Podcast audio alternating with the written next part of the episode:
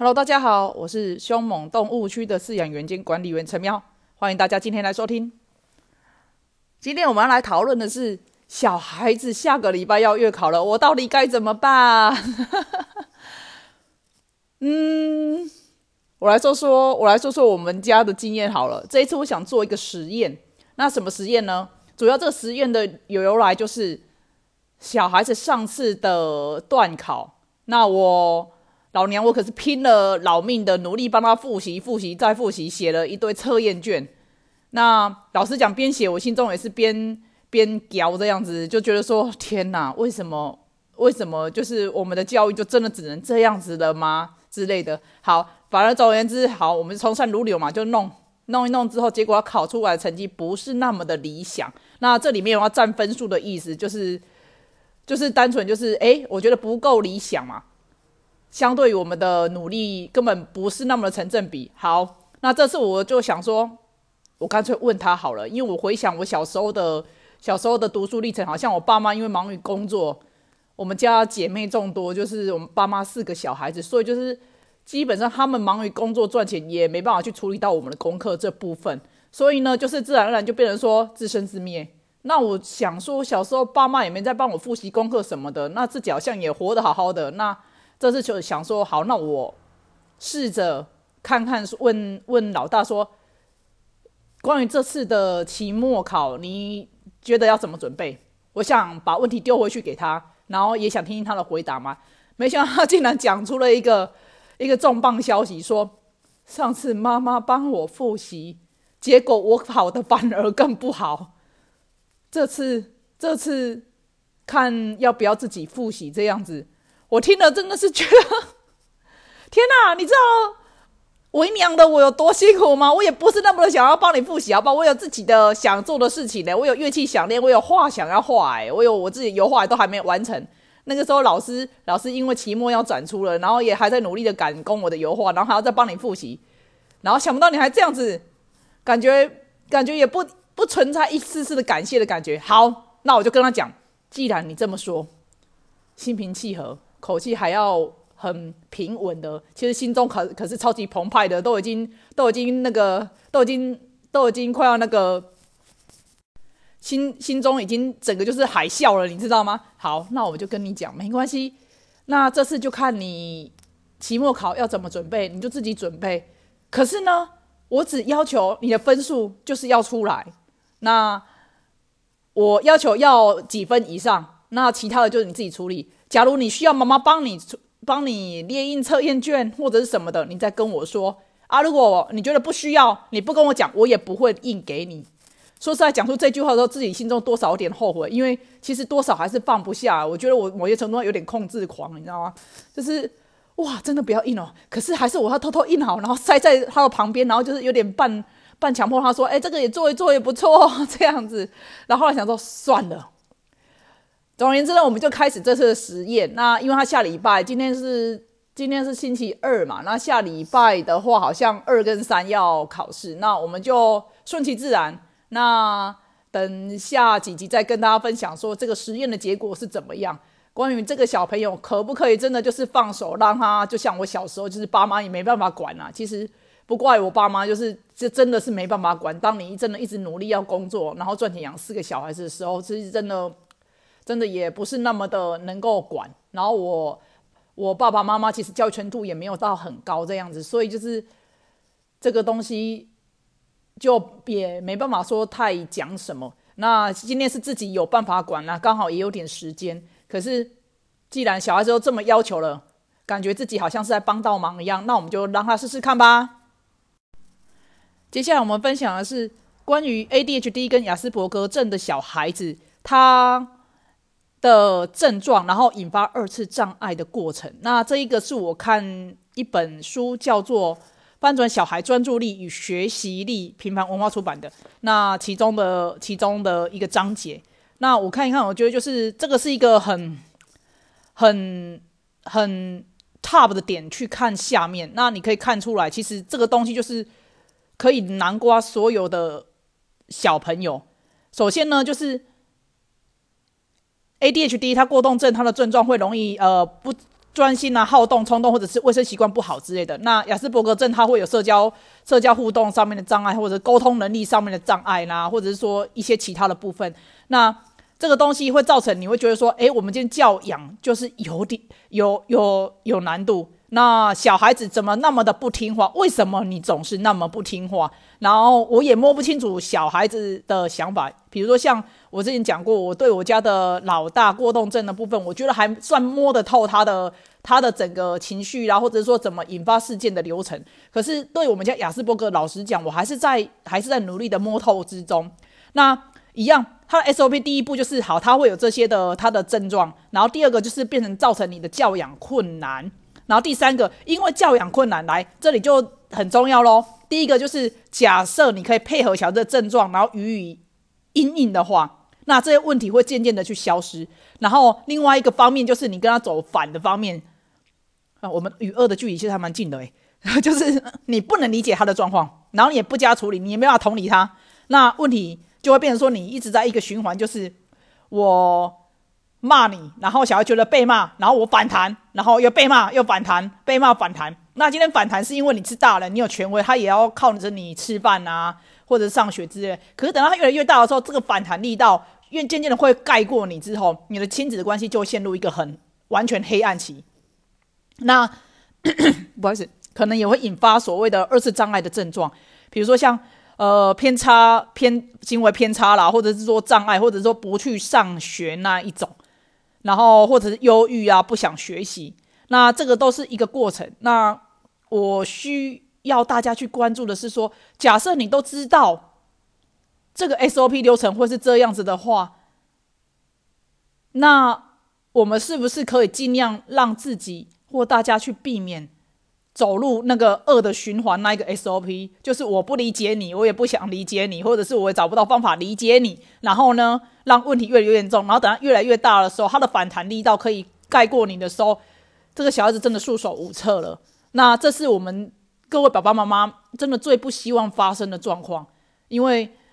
讲难听一点，没有人希望说从小就希望我要把小孩子养成一个可能对社会造成危害的人啊那一种。其实真的没有一个爸爸妈妈愿意这样子的，他们一定有他自己的整个环境的成因啊，或 或什么的。那我们不要说老是想说要去怪什么，我们今天就是怪东怪西都没有用，大家就是怪怪自己，反反求诸己啊，就是因为自己的小孩自己教嘛。那这个东西分享一个，我觉得教养部分有难度的是，因为说常常爸爸妈妈不同调。那这个在我家昨天也发生过。好，今天老大吃完饭之后，那开始在收要求他拿自己的餐具，学校餐具去洗。那讲了两三次，讲两三次之后啊，爸爸脾气就又上来了，他就开始针对小孩子的行为。呃，去做一些攻击，譬如说，哎，叫你拿去洗，讲了那么多次，哎，道歉也不拿去，然后，呃，是要讲几次，还是我干脆把你手中的那个东东西玩具都把它丢掉好了？所以，我们把他手中的玩具丢掉好了，跟他去不去洗餐具，对我来讲是，他是其实是两件事情。那也你。你讲的人可能会觉得有前因后果，是因为你不去洗餐具，所以我要丢掉。可是对小孩子来讲，他就只觉得说，听到要把玩具丢掉，哇，老大就开始又开始整个在崩溃状态了。那还有另外一个例子是说，昨天小孩子回到家，爸爸第一个冲着我就问说：“早上我没有让小孩子穿外套出门吗？现在寒流来。”我说：“怎么可能有啊？我一定叫他们穿外套的啊。”然后他就说：“可是。”他就跟我说，外套他不知道在哪里。我说，那其实以我之前接送的经验，就是这个小孩子当你当他说不知道在哪里的时候，只有两种可能，就是一个他懒得想，二来是他真的不知道。那其实在我确定他有带外套出门的情况之下，我大概知道，就是那个所谓的不知道，其实就是就在他的教室里面。哎，不夸张，我们家老大是我每个礼拜平均一个礼拜要去。真的冲接送的时候，冲进他教室，开始整理他的书桌。那当然，这个会有人反论的人觉得说：“哎，我们要放手让小孩子独立啊，然后自主啊。”可是我跟你讲，在他这样的小朋友独立自主之前，我觉得你是需要先示范给他该怎么样的状况才是一个干净的书桌。那一次去真的不夸张，他那边有三件的厚外套，然后一件的制服长袖制服的，不知道怎样就给人家脱掉丢在那边。抽屉里面拿出了大概快一个礼拜份的早餐餐盒，然后还有吃一半的三明治。还有 N 张揉成纸团、折成纸飞机，好像是类似考卷或者是什么纸的东西。那其实每次去，老师也在旁边，有时候都看到，就是我自己也都觉得很不好意思。可是你知道吗？养这种小孩，第一个你就脸皮要够厚，再你要知道自己在做什么。我目的在于说，你得要让他先示范他怎样才算是一个干净的环境，然后让他好好的知道说这个东西要怎么丢。那一次两次，其实我跟你讲，一次两次真的不够，十次、二十次其实也是不够。我觉得他就是你只能一直重复、不断的一直讲。那这个时候你当然还是会生气嘛。可是生气其实没有什么用啊，真的其实没什么用。就是你再怎么生气也没有什么用，他们天性本身就是这样子，你打骂也没有用。好，那我们回到刚刚讲的，爸爸就开始针对那个点说：“你跟我说不知道，然后小孩子什么？”然后我就说，我就跟他讲说。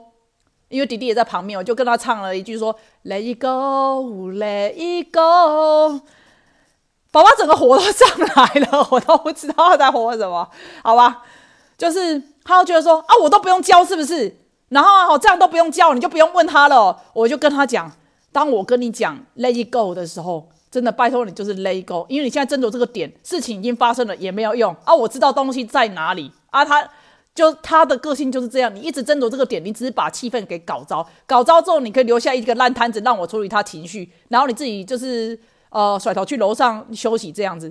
那你有没有想过，如果真的要这样做，那麻烦好啊，你就是继续跟他跟他斟酌这个点，然后就是针对这个点，然后开始让他整个脾气毛起来之后，请你先收拾好他情绪，再把他留给我，我才有办法看他的功课啊，或者说学校老师有没有交代什么，然后他就。爸爸听了可能觉得也是嫌麻烦了，因为其实这个小朋友对于对于老大来讲，爸爸这种雅思的可能真的比较对过动，真的比较不知道怎么处理他，然后就气气噗噗的边走上楼边说啊都不用处理是不是？都不用处理是不是？然后就声音渐行渐远，这样其实还蛮卡通戏剧化的，只是就觉得说当下真的是很无言，就是。我都要处理一个一个一个过动老大，一个雅思老二了，然后你这个是来来添乱的，是不是？那分享第三件小事是说，弟弟在煮乐高，有时候手一滑，那乐高会掉到地上去。那地上去之后呢，就整个啪，可能有某部分的零件或者什么是散散开或掉落的，那他情绪就很崩溃什么之类的。然后呢，宝宝在后面听到就走出来，第一句话不是说。不是说同理他的感受，他竟然第一句话就讲说：“你看吧，就叫你不要再玩了，赶快来洗餐具，你还怎样怎样之类的。”那我就觉得说，哎，这部分真的是不是那么的 OK。后来就还是找机会跟爸爸讲说，其实对于这样的小孩，他其实当下感受他自己沟语言上是出不来的，所以你就过去，你应该是先同理跟他讲说，东西掉了，你一定很伤心，对不对？然后一定很难过，因为你煮的很辛苦，然后这样子去讲，让他能够。知道说你是知道他的感受，然后你后面再去加说你想要他做什么事，而不是一开始就批了，就说你看吧，那这样只是让事情更糟糕而已。小孩子也不愿意跟你敞开心房，或者是说他不不会对你亲近啊。真的久了之后，其实长大之后，真的这个小孩子是跟你可能会比较不亲近的，因为你没办法同理他的感受，然后你只会取笑他。再分享是面对这样子特殊的小朋友，那有四个大方向，我觉得是我们爸妈可以先开始努力的方向。那有四个来，第一个是我们不要去实施体罚，再来第二个是减少纠正的次数，第三个我们不要去用大的声量啊去把去去骂对方这样子，去斥责小孩子，第四个是。我们要有一个先决条件，觉得就是这个小孩子的行为，他并不是故意的。你要去同理他，他不是故意的。这样子，你可能对于你的教养方向，还有要定定那个教养的毛啊，要定在哪边，可能会比较好一点点。那我来说说这四个在我们家施行的状况，比如说不实施体罚。老实讲，在他们很小的时候，大概幼稚园阶段吧，因为我不知道我的小朋友是这样的状况，那所以其实我必须承认，打的真的蛮凶的。那我觉得这就是一个父母父被父母成长的阶段，就是第一个，我就先打，因为我小时候也是这样子打。那打一打之后，你发现打到一定程度之后，好像没什么用的时候，你就开始去思考说，既然打都没用，到底是怎么了？我是不是要改变方式？然后经过打这阶段之后，你才会再去修正自己的自己的那个教养方式。之后呢，再慢慢修正、修正、修正去，然后修正好像也不行，那我再去找书，找书之后再再重新再回来实验这样子，它会有一一个轮回。所以小时候打的很凶，那其实现在我现在我们家还是会有体罚的东西，比如说像衣架，可是衣架到现在我几乎是很少拿来打小孩，就是顶多就是拿起来威吓他们说哈。你再这样子，我要处罚了哦。可是几乎就是也根本都是没有打，就只有威吓他们说这样子，我我要处罚了，让他们可以先把专注力给拉回来。不然有时候玩太疯，或者是说在太专注的情况之下，他根本完全不知道你在做什么啊。可是他对于之前小时候被打过的印象还在，所以他会知道说那个是会痛、会不舒服的。那他才有办法把专注力拉回来。等到他的注意力在你身上的时候，我就会放下来，然后要求他们去做别的事情。然后关于要用小孩，呃，要要对小孩子的专注力那一种，我有一个东西还分享还不错啊，就是我们家的雅思雅思雅思老二的话，我会走到他旁边去，手摸他的肩膀或手臂，然后要他眼睛看着我之后再讲我要做什么这样子，我请他要做什么字，这样子我觉得是蛮有效的。那刚刚说的第二点是减少纠正的次数嘛，减少纠正次数这个。我觉得蛮笼统的，是所谓减少纠正次数，是比如说，假设一百次当然太多了，可是如果假设十次，然后你要减少到五次，我我不太知道这样子到底意义是什么。不过如果假设用另外一个方面来理解这一句，可能就比较说得通，是说，比如说我们今天跟他讲什么话，不是要用纠正的口气，不是要用订正的口气，而是用一种比较比较推荐。建议他的口气的话，我觉得这个对他们会蛮有用的，特别对过动的老大。我们家老大真的是你用建议的，比如说可能要他做什么事，那你就讲说：“哦，妈妈好辛苦哦。”然后啊，假如有谁可以帮我做什么事的话，那该有多好。那他他就耳朵，你知道吗？就是那种他他有一种很乐于助人的心。他听到说他可以帮忙两个字的时候。哇，整个就火力全开，好，我帮你，我帮你什么之类的。然后有一两次，我觉得他甚至知道他妈妈在玩什么把戏，可是他知道，可是他好像身体还是不受控制，就是还是会去做。所以我觉得这个东西是是还蛮有趣的，大家也可以试试看。对于过动过动儿，如果你知道他是乐于助人的情况之下，你真的就是尽量用那种说我需要你的帮忙的角度出发去讲一些话的时候。哦，真的差很多，就是你开心，他也开心，因为他觉得他有帮助到人，他日行一善，觉得很开心。那虽然日行一善对象是妈妈，啊，妈妈也也乐得轻松，就是不用再骂来骂去这样子。那刚刚说的第三点是，呃，不要大声去斥责对方。这一点的话，我想只要是人都都通用吧。就是今天今天如如果跟你讲话，你的上司或者什么跟你讲话，他其实也是想跟你建议，可是他声量如果很大的话，你就觉得丢脸，或者是说。你就是会有一个反抗的反抗的心态，那所以我觉得这个大声的讲话部分，真的也是大家要去注意，然后大家一起努力的部分。那像举例在我家好了，我们家小朋友还有大人，其实讲话声量都算大的，可能比较乡下还是怎么样，透天透天那一种啊，就习惯讲话都很大声啊，而且再来是可能这附近也比较多老年人，那大家的。大家可能就有点重听，所以就是几乎讲话也都是大声的，所以这一点可能真的还要再努力的去修正一下、修炼一下自己这样。然后第四点是，比如说了解小朋友的行为，他做有些东西并不是故意的，这个我觉得就是一个 很大的修炼，得要自己努力的去提醒自己，不断的提醒自己说。他不是故意的，他不是故意的。就算明明看起来是故意的，老实讲，我到现在还是觉得我们家的雅思老二游戏行为看起来真的非常故意。然后，可是，可是好啦，我觉得不要斟酌在那个点是不是故意还是不是故意，就是重点我们要让小孩子变好，把事情做对，然后让整个家庭的气氛跟教养方向是往好的方向去走。所以就是想一想，我们静下来想一想，怎么做可以可以达到我们要的目的。永远不要忘记你你的最终目的是什么，最终目标是什么的时候，你再回头来想，假设是你，你要怎么做？这样子可能会比较好一些。